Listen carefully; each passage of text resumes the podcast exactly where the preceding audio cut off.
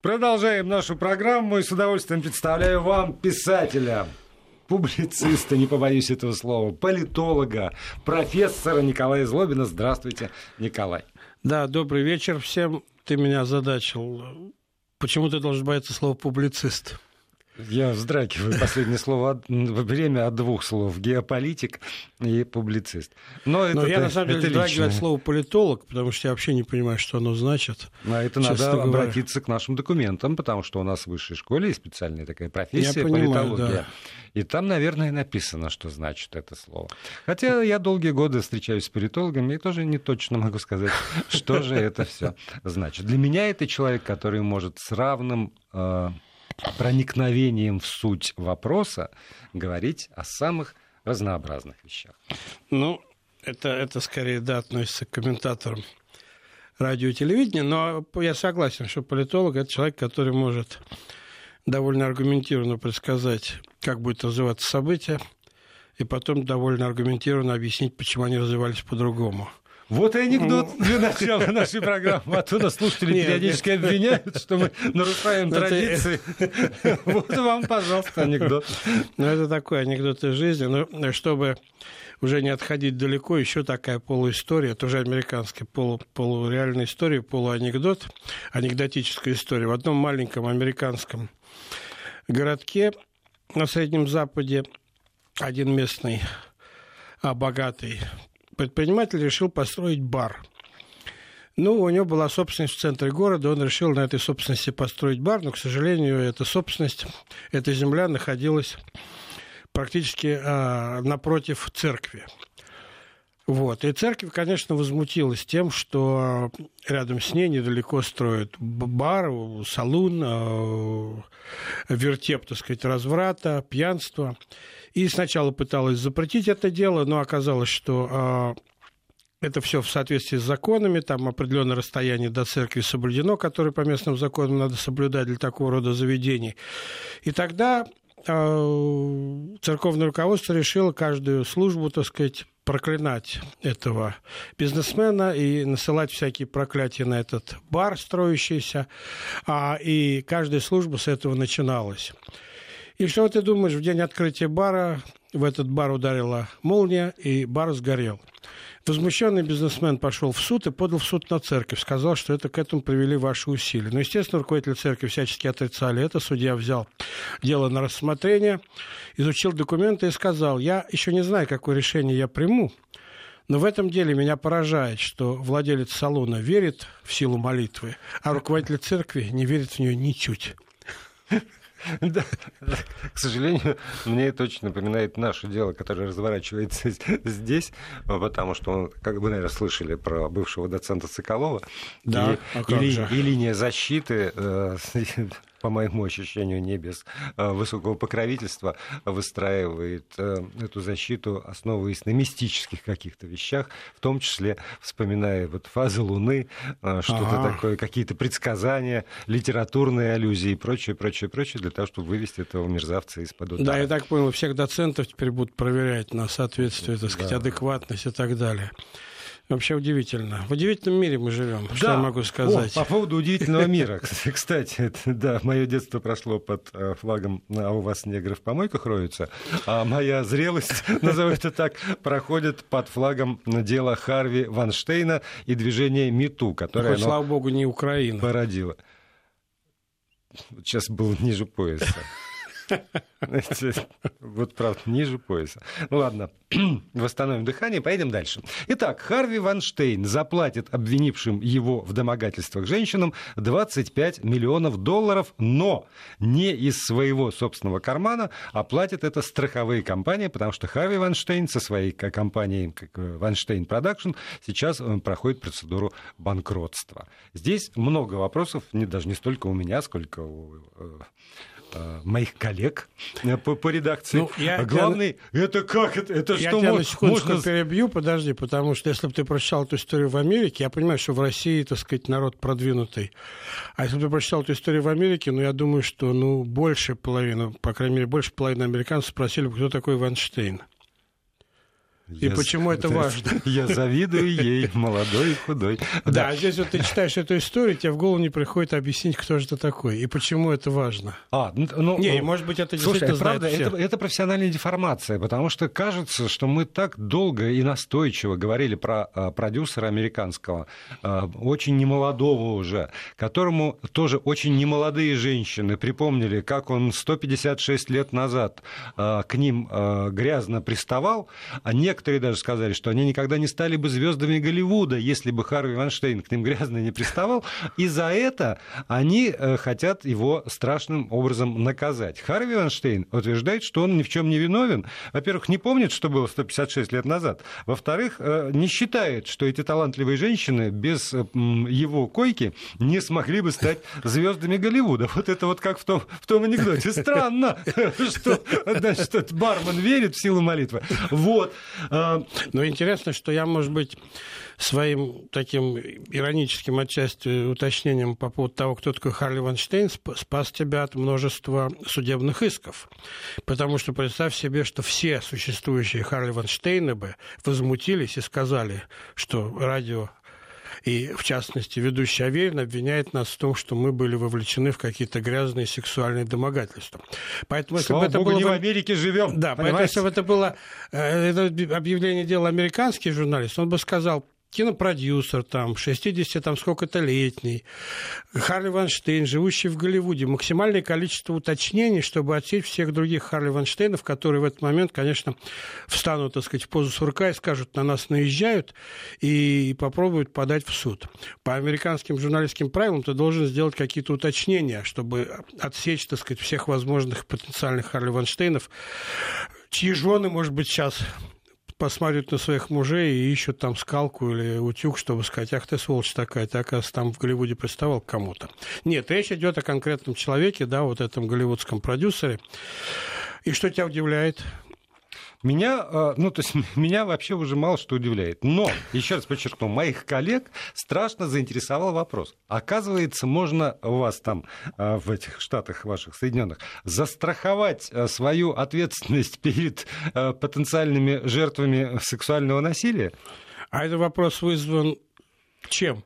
Но, Желанием распространить поскольку, эту практику. Нет, поскольку я тактичный человек, я не стал а, уточнять, хотят ли мои коллеги воспользоваться этим правом, чтобы потом уже не, не пришлось платить жертвам их сексуального насилия, или просто это, э, ну вот у них как они там живут. Давайте вот на второй версии остановимся. Ну, ну вот как они там живут. Ну, во-первых, я начну с того, что, в принципе, американское правосудие всячески приветствует внесудебное разрешение дела – то есть на самом деле э, то, что Ванштейн и его э, обвиняющие его женщины договорились вне суда и о сумме компенсации, о том, что в ответ, так сказать, он не признает никакую вину там и не считается преступником, а они получают деньги, то, в общем, американское правосудие с этим вполне, так сказать, в гармонии, и вот такие внесудебные договоренности в Америке очень распространены. Они, на самом деле, а, полезны тем, что они экономят большие деньги, огромные деньги налогоплательщикам, поскольку судебная система разгружается от очередного большого дела, где надо работать следователем, прокурором, там, стенографистом и машинистком, писать бумаги, составлять документы. Все это делать, оказывается, не надо. Оказывается, стороны между собой договорились, иски забираются, а, деньги выплачиваются вне суда, и судья может, так сказать, заняться чем-то другим. И налогоплательщики сэкономят какую-то сумму денег. А, то есть, на самом деле, эта система в этом смысле разумная. А если стороны довольны, то чего еще судиться-то? Вот. А и это не только распространяется вот на такие громкие дела, и, в общем, очень много довольно дела американцы пытаются а, разрешить в рамках таких внесудебных договоренностей. Но у каждой компании, э, которая существует и которая более-менее, так сказать, функционирует а, в легальном поле в Соединенных Штатах, есть довольно много страховок, которыми эта компания обладает. И одна из страховок, которая э, в большинстве случаев обладает, особенно компании, занимающиеся бизнесом, это страховка, страховка против э, судебных исков, которые выдвигаются третьими сторонами против сотрудников или владельцев или э, учредителей и так далее, директоров этой компании. Там, может быть, и не сказано, что против каких именно судебных исков, против, против каких претензий. Но а, такая страховка принимается. Даже вот в моем маленьком институте, так сказать, э, по сравнению с Голливудом, он вообще микроскопический. Есть страховка, которая гарантирует моему, моим членам совета директоров, что их не будут судить в случае чего, потому что если их будут судить, то страховая компания должна будет покрыть расходы и искать, например, такую же договоренность с теми, кто потенциально, не знаю за что, но с теми, кто потенциально может какой-то иск против их, них выдвинуть. А когда есть... вы говорите ваш институт, это не университет, где вы преподаете, а институт, который возглавляете? Да, институт, который угу. называется Центр глобальных, Центр глобальных интересов в Вашингтоне. Да. А вас могут обвинить есть... в чем? В том, что вы наносите ущерб национальным интересам? Нет, ну, ну может, быть, зашел разговор про кто-то прочитал какой-нибудь наш документ, э, у него там схватился за сердце от возмущения, там, условно говоря. Что и такое может быть? Ну, я, я ну, так то есть, я, фантазирую, что, да. Такое может быть, конечно, у меня каждый раз сердце схватывает, когда я с вами беседую. Я к тому, что можно предъявить претензии финансовые. У меня было впечатление, что у вас нет сердца. Она, кажется, да, все понял, да. Вы думали, что у меня только мозг? Нет, у меня еще есть большое сердце. Я все время э, общался с очень известным американским политиком а, Росом Перо, который внес очень большой да. вклад в американскую политическую историю, будучи, так сказать, представителем так называемой третьей партии, в свое время э, чуть не выиграл выборы президентские. Вот. А он э, был довольно интересным человеком, он умер, а был довольно интересным человеком, он умер недавно. А, это первый миллиардер, сделавший деньги на IT-продукт, продукция IT. Вот. И у него была, так сказать, репутация очень жесткого человека и, вот, и такого а, техасства, настоящий техасец такой, прямолинейный, жесткий человек, так сказать, и э, вот однажды я присутствовал при телефонном разговоре, который он вел из своего офиса, и просто я сейчас, ты мне напомнил об этом, ему кто-то позвонил, видимо, кто-то из журналистов, и сказал, что, что вы говорите? У вас есть слухи, что я попал а, в больницу с инфарктом, говорит Росперо. Он говорит, я не могу попасть в больницу с инфарктом. Инфаркт по-английски heart attack. Потому что у меня нет сердца, это же всем известно. Как вы можете верить этим слухам? Вот ты мне сейчас напомнил эту ситуацию. Ну, раз вы заговорили про политиков, тогда я ставлю лыка в строку. Срочные новости приходят на ленты. Так. А, Президент Российской Федерации Владимир Путин подписал указ об отставке губернатора еврейской автономной области Александра Левентаря по собственному желанию. Об этом сообщил пресс-секретарь главы государства Дмитрий Песков. И этим же указом Владимир Путин назначил Ростислава Гольдштейна временно исполняющим обязанности руководителя региона. Ранее президент России Владимир Путин принял отставку губернатора Иркутской области Сергея Левченко с поста губернатора Иркутской области и назначил временно исполняющим обязанности главы региона Игоря Кобзева занимавшего прежде пост заместителя главы МЧС России. Об этом тоже сообщил господин Песков. А КПРФ планирует вновь выдвигать кандидатуру Сергея Левченко на пост губернатора Иркутской области. Об этом, в свою очередь, сообщил первый секретарь Бурятского отделения КПРФ Вячеслав Мархаев. Я исчерпал срочные новости. Можно возвращаться к ситуации в Америке. Новогодние такие сообщения, предновогодние подарки. Да, да. Но, мы, но мы-то на самом деле заговорили э, и да. о его судебных э, особенностях э, Соединенных Штатов Америки, и о... Я думаю, что психологический аспект очень важен. Потому что когда эти самые дамы возбудились ужасно, в память свою сколыхнули, и сколыхнули, надо сказать, общественное мнение по всему миру, потому что действительно без всяких шуток движение МИТУ, с одной стороны, позволило очень многим женщинам, видимо, решить свои внутренние психологические проблемы, с другой стороны, в очередной раз поставило э, важную, действительно, общественную проблему в, там, на вершину информационной пирамиды, в повестку дня, и мне казалось, что сверхзадача этих самых женщин, и ну вот и всей значит, команды там и персональные иски, есть и групповые, все-таки довести дело до суда и добиться осуждения. А тут я читаю, адвокат, э, представляющих интересы этих самых обиженных дам, говорит буквально следующее. Более выгодной сделки нельзя было и предположить. По 500, ну... э, чего там, да, 500 тысяч долларов на каждую. Вот, вот и прекрасно. Вот, значит, они теперь отнесут эти деньги, видимо, к психотерапевту. И ну, будет там им не хорошо. в равной доли все-таки они ну, получат. Да, ну да, там в зависимости сред, от того, с какой конечно. интенсивностью он приставал к ним, видимо. Не знаю. Я... Это мы не будем сейчас обсуждать. Да. У нас дневной Но эфир. Я думаю, что э, адвокаты... Э, вообще задача адвокатов как, наверное, в любой стране мира, задача адвокатов, конечно, во-первых, заработать.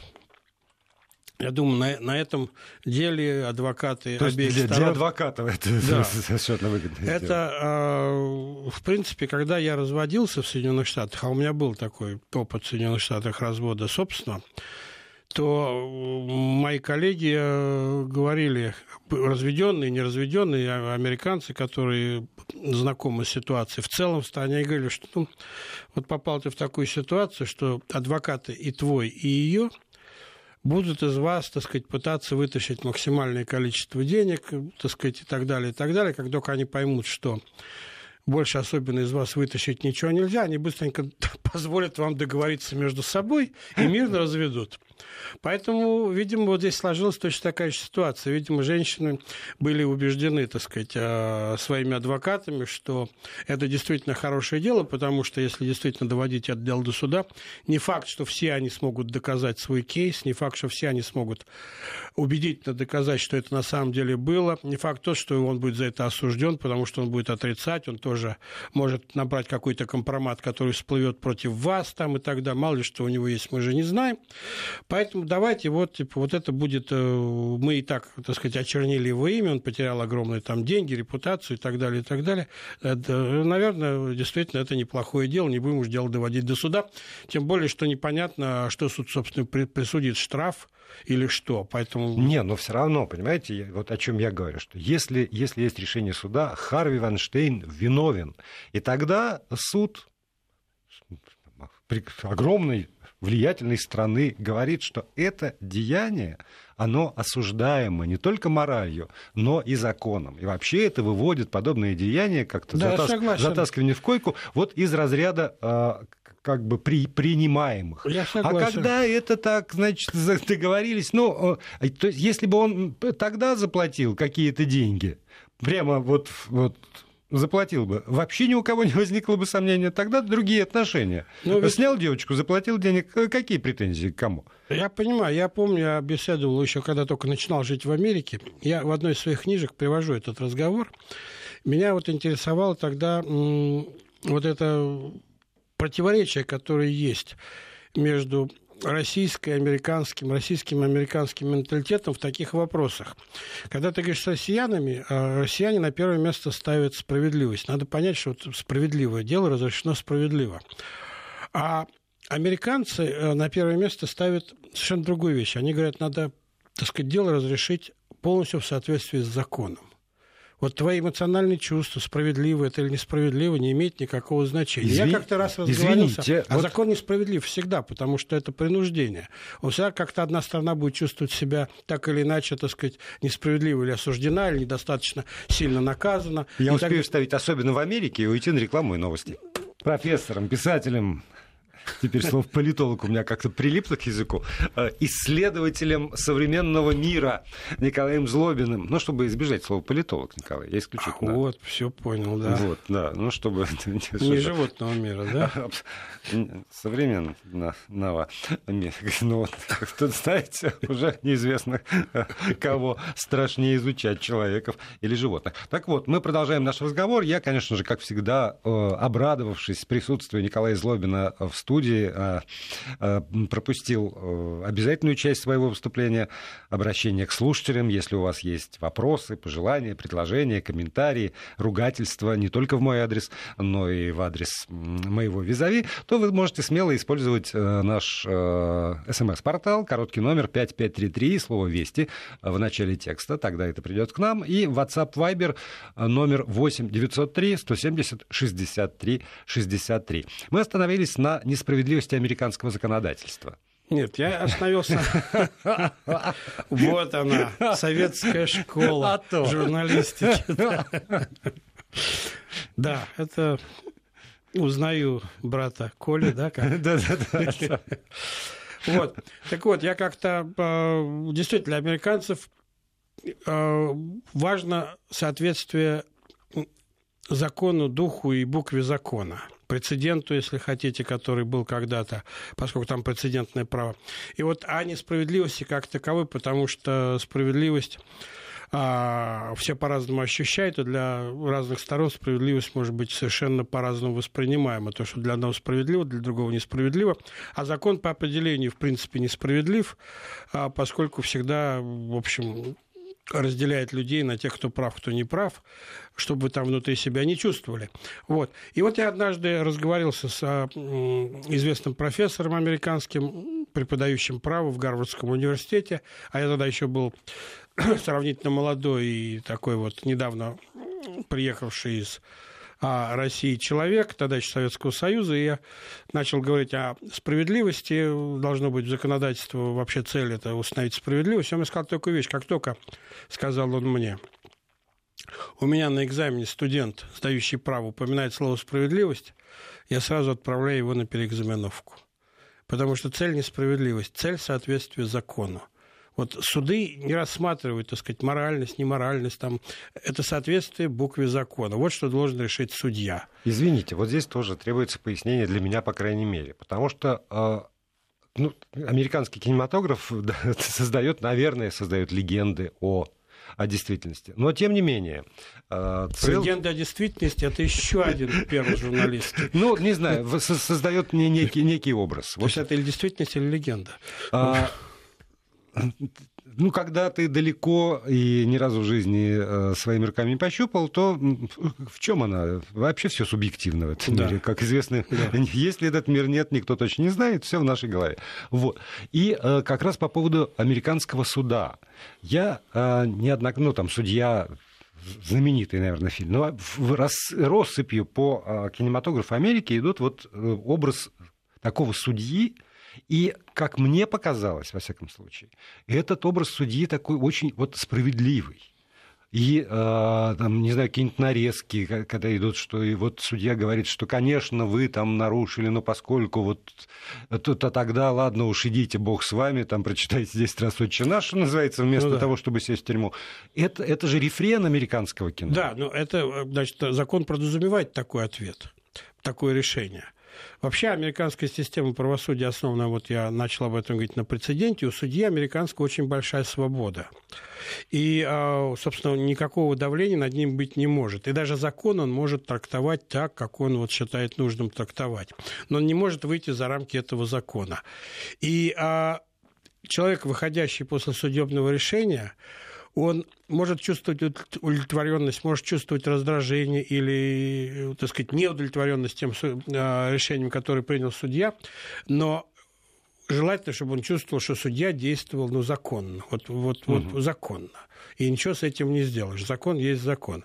Американцы очень трепетно относятся к законам, они очень любят принимать законы, очень не любят отменять законы.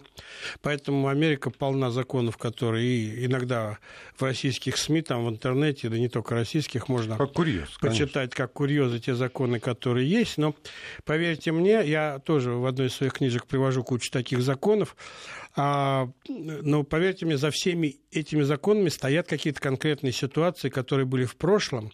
И американцы, в принципе, а, считают, что ну что тратить время на отмену этого закона, а вдруг такая ситуация сложится опять. А у нас пах и нет закона на эту тему. Поэтому вот эти законы, которые выглядят сегодня смешными, там они чуть ли не из 18 века, 19 века, провинциальные какие-то законы, которые, в принципе, сегодня выглядят как шутка, они есть в а, книгах, есть в кодексах, а я повторяю, американское законодательство, оно феноменально децентрализовано. Там практически нет таких федеральных кодексов, там уголовного, там семейного права и так далее, так далее. Это все на уровне штатов, графств, налоговое там законодательство везде разное. Поэтому все это в книгах штатов, в книгах, так сказать, местного законодательства и а вдруг судья захочет и вспомнить, что в XVIII веке был такой случай, и последует ему. И это тоже будет законно. Поэтому вот справедливость, она вещь опасная, потому что справедливость э, подразумевает некая моральная, э, моральную удовлетворенность. И вот американские юристы считают, что это не то качество, которое должно рассматриваться в суде. Нужно... Это да, к закону может быть претензия. Закон должен быть максимально там, морален, справедлив и так далее. Но это вопрос к законодателям. А когда закон принят, задача судьи просто, так сказать, выполнять этот закон, смотреть а, факторы, которые позволяют увеличить или уменьшить наказание. Но, в принципе, этот закон пишется не судьей. Хотя судья может его интерпретировать, а уж Верховный судья, Верховный суд может вообще выносить очень, так сказать, серьезные интерпретации Конституции Конституции и многих других решений. Кстати, Америка относится к очень немногим странам мира, а может быть даже совсем немногим странам мира, где а, Верховный суд действительно обладает, э, действительно является третьей э, ветвью власти, обладает правом принимать решения по очень важным проблемам, определяющим для страны. То вот. есть некоторые вопросы, которые рассматривает Верховный суд и решает, они потом определяют политическую составляющую Соединенных Штатов. Это там и а, сегрегация, например, там, а, это права женщин, там, права детей и так далее, так далее, становятся, так сказать, политическими решениями, а, на которых развивается Америка. Это решает не Конгресс, это решает не президент, президент решает, Верховный суд, и страна готова, так сказать, с этим мириться. В этом, так сказать, ну, вес его равно, равнозначный вес к двум другим ветвям власти, что он, в общем, на самом деле не так плохо. А вот скажите, чем отличается право на интерпретацию закона от э, знаменитой русской поговорки «закон, что дышло»? Потому что если у судьи есть право интерпретировать в очень широких границах, то, ну вот тогда, да, закон что дышло, куда повернул, туда и вышло. Да, ну то же самое интерпретация есть и у прокуроров, и у адвокатов, и у огромного количества людей, которые следят за тем, как судья это интерпретирует закон. И поэтому, в принципе, адвокат-дьявол есть всегда. Вообще Америка построена, вот это очень важное качество, оно, оно стоит дорого, а громоздкое – и, в принципе, э, стрессовое, оно приносит стресс и нервы а, надо тратить. Но Америка построена по принципу конкуренции. Ты принимаешь решения, которые ты знаешь, будут оспоривать а, оспаривать, оспоривать, как по-русски правильно, а, довольно много сторон. И смотреть под него внимательно в микроскоп, рассматривая, так сказать, твое решение. Конкуренция в судебном сообществе существует огромная. И а, другие судебные инстанции могут твое решение изменить. А адвокаты могут, так сказать, от твоего решения э, ни клочка не оставить, и тебе придется признать свое поражение. Прокуроры, прокурорский надзор, а все это независимые друг от друга ветви власти, они, в общем, так сказать, конкурируя между собой, в принципе, пытаются доказать, что они круче, чем другая ветвь власти внутри, так сказать, вот судебной, а, большой судебной ветви власти, поэтому это помогает, в общем, более-менее, так сказать, сводить слишком широкую интерпретацию к, ну, сужать ее, что ли, если хочешь.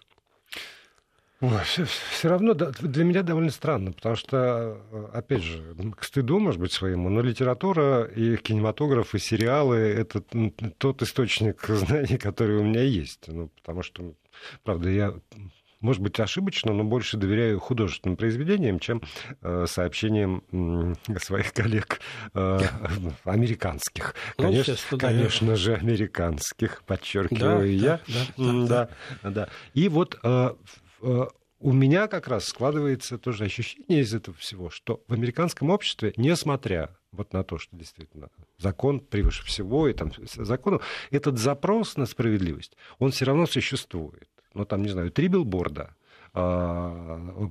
оранжевый, э, новый черный. Еще я могу там, на вскидку накидать много вещей, где именно вот эта мысль звучит. Справедливость. Ну, я думаю, люди, они инстинктивно тянутся к справедливости в любом случае.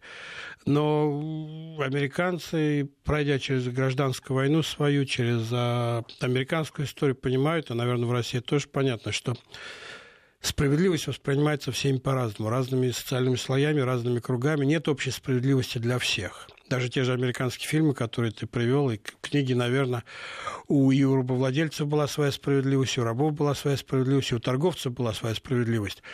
И а, за, в борьбе за справедливость, по-моему, я, я как русский человек, я тоже тяготею к тому, что все было решено справедливо, и закон должен обслуживать именно это. Но, с другой стороны, я отлично понимаю, как историк, что в борьбе за ту или иную справедливость погибло гораздо больше людей, чем, так сказать, это, если бы эта ситуация была разрешена законными методами, которые бы приняли все. А когда, э, заканчивая эту вот мою мысль, хочу сказать, что любой адвокат, любой судья скажет, когда я принимаю решение, я ожидаю, что все стороны будут мной недовольны. Ну, Все ну, будут теперь закончим, даже отбивка не прозвучит. Я прощаюсь с Николаем Злобиным. До новых встреч.